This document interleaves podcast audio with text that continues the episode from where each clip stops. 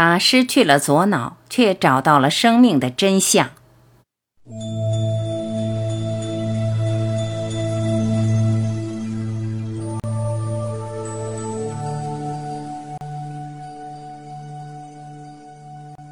我的灵魂自由翱翔，就像一条大鲸鱼，在安静而快乐的海洋里翻腾。吉尔泰勒这样描述他左脑中风后的体验。吉尔泰勒是哈佛大学脑神经解剖学家。三十七岁的那天早上，他的左脑突发严重大出血，短短四小时内。他的左脑功能几乎全部丧失，人也变得不能行走、说话、阅读和写字，甚至三十七年来的记忆也慢慢消失殆尽。可奇妙的是，他的右脑还在工作，并且带领他经历了很多人心目中开悟般的体验。康复后的泰勒在 TED 演讲中是这样描述的：“没有了时间和空间，我感到宁静、快乐。”我觉得我找到了天堂。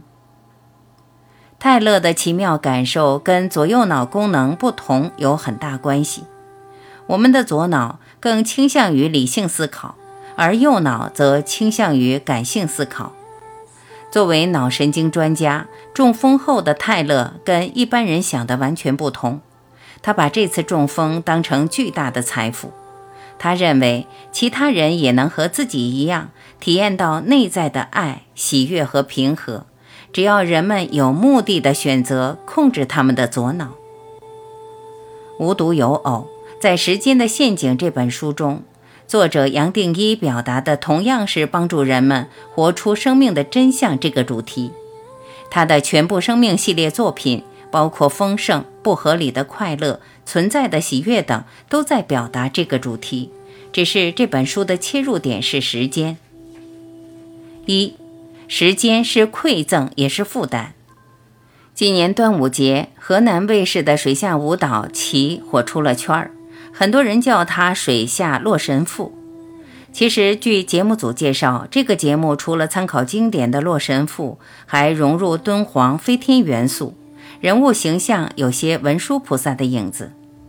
这种历史文化的多元融合艳惊四座，难怪网友感叹看到神仙了。不过试想一下，如果我们像泰勒那样失去了左脑，失去了记忆，失去了对所有历史的认知，我们还能对这样的节目产生共鸣吗？这就是作者杨定一在《时间的陷阱》里所的。时间为我们带来的最大好处就是记忆，放大来说就是历史。有了历史，我们才能不断学习、不断进化，并享受其中。不过，凡事有利就有弊。在杨定一看来，随着时代发展，尤其是钟表出现以后，人们的时间观念不断被强化，时间仿佛变成了定时炸弹。如果没有在规定时间内完成任务的话，炸弹就会砰的爆炸，把我们的生活炸得一团糟。所以人们变得越来越忙，生怕自己被炸伤。同时，忙碌生活导致的副作用也在不断显现。我的中学同学在一所大公司里做文员，每天早上一打开电脑，邮箱里就趴着百十来封未读邮件在等他回复，其他各种工作也排得满满当当。可是最近他跟我说，工作时他总是越忙反而越沮丧。而且回家放松下来后，他却总是精神恍惚。有天晚上，他正在看电视，却不知不觉站起身走到了卫生间。他打开灯往里面看了看，突然像从睡梦中惊醒了一样，心想：“我到这儿来干嘛来了？”他赶紧关上灯，坐回沙发，回想刚才的情形，就好像那一瞬间失忆了一样。据他说，这种情况时有发生。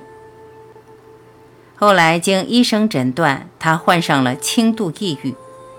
其实我这个同学的情况算是轻症。作者在书中还提到了现代人的焦虑、失眠和抑郁。抑郁症甚至被称为二十一世纪最严重的慢性病。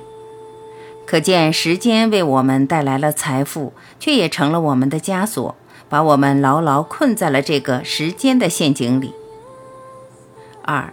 虚幻的时间带来了虚幻的我。时间是我们最习以为常的概念，把时间当朋友，时间就是我的命，这类说法层出不穷。但作者杨定一在书中一步步为我们揭示了时间的虚幻。从历史上看，时间这个概念并不是天生就有的，而是通过千百万年来的进化形成的。人们通过观察天气、温度和环境的变化，逐渐有了白天和黑夜、四季和一年等的时间观念。从脑科学的角度看，时间是脑神经构建出来的一个概念。大脑会不停地把过去投射到现在和未来，为我们带来时间感。从物理学出发，尤其是根据爱因斯坦的相对论，时间不是绝对的，也不是我们认为的如钟表般固定。时间只是一个概念，甚至只是人们头脑中的一种感觉。但人们却透过时间不断强化自我，执着于外界的人事物，从而变得越来越不快乐。有这样一个故事，讲的是有个国王，他的情绪总是被外界发生的事情所牵引，时而快乐，时而悲伤，时而愤怒，时而忧愁。终于有一天，他厌烦了被情绪所左右的生活，找来一位智者询问解脱之法。智者送了国王一枚金戒指，戒指上刻了一句话：“这个同样的也会过去。”智者意在用这句话时刻提醒国王，无论好事坏事都不会长久，总会过去。对任何事情都不需要执着，甚至对自我的情绪更不需要执着。作者在书中进一步指出，其实自我也是人们通过时间塑造出来的虚幻的概念。这跟佛家讲的“我将无我”如出一辙，本来就没有一个我，是我们与时间合谋，通过不断强化自己的情绪，通过喜怒哀乐创造了一个我而已。三，找到内心的平和，只需要一个转念。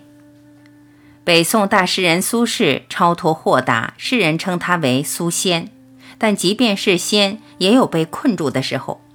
苏轼有篇文章叫《记游松风亭》，讲的是有一次他爬山，山上有个亭子叫松风亭，他边爬边想着要去那个亭子里好好休息一下。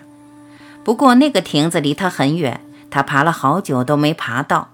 就在他一直惦记着那个亭子，累得上气不接下气时，他突然间一转念，心想此间有什么歇不得处。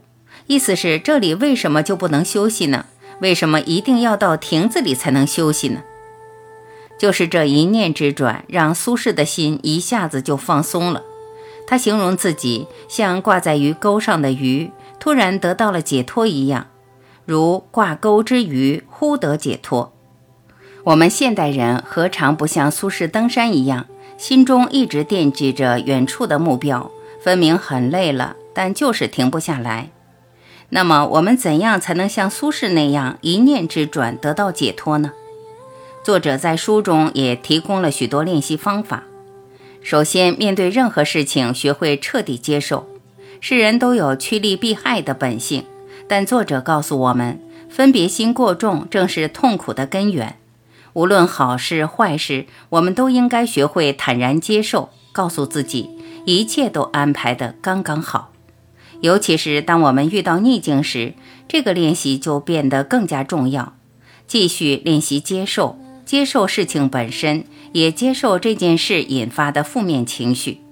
就像作者说的，透过肯定、接受每一个瞬间，我们自然跟生命的绝对接上头，轻松而不费力地把我们意识的中心移到绝对的层面。其次，面对事情不加形容词。我们的大脑无时无刻不在区别、判断、分类。例如，同事说中午聚餐，你感觉挺开心；突然领导布置了个紧急任务，中午加班，聚餐取消，你又感觉挺窝火。甚至在你刷手机放松一下的时候，大脑也会不断的判断这个事儿好笑，那个人太过分了等等。这个时候，我们可以试一试这个不加形容词的练习。在一天之中，不管我们遇到什么事，提醒自己不用任何形容词去区分好坏、对错，甚至连大小、长短和高矮、胖瘦这样的形容词都不要说。任何经历，我们也不需要用快乐、不快乐、痛、不痛这些词汇来限定。最后一天下来，都不要提我。作者认为，我是人类通过记忆不断强化的一个虚幻的概念。作者也把它称为小我。如果我们一生都沉浸在小我之中，自然会随着他的欢乐和痛苦不断的浮浮沉沉。作者建议可以选择不太忙的一天，例如周末作为断我日，试试看，在这一天中都不要提我这个字，把我换成他。例如，我想吃饭，我认为，我觉得，我有什么感受。每当头脑中冒出我的概念，就换成他，仿佛在讲别人的事情一样。这么做的好处在于，我们的意识可以后退一步。变成日常生活的观察者，慢慢的，这个观察者会让我们的心灵更加自由，我们也就不会总被各种情绪牵着鼻子走了。佛家讲的“我将无我如出一辙”，本来就没有一个我，是我们与时间合谋，通过不断强化自己的情绪，通过喜怒哀乐创造了一个我而已。四，亲自去验证，找出你自己的答案。《时间的陷阱》的作者杨定一是医学博士，也是纽约洛克菲勒大学康奈尔医学院的生化博士，可以说是位真正的科学家。但是杨定一却在书中说，透过人类目前科学的基础，可能永远没办法解答时间的谜题。所以他希望我们能轻松地去读这本书，不需要担心自己懂不懂这些物理的比喻。他真正想告诉我们的是，通过这本书给出的练习，亲自去验证，找出你自己的答案。就像指月之指的佛家典故所说的，这本书就是指向月亮的手指，而月亮才是人生的真相。愿我们都能借助这本书拨云见月，甩开时间的枷锁，奔向人生的真相。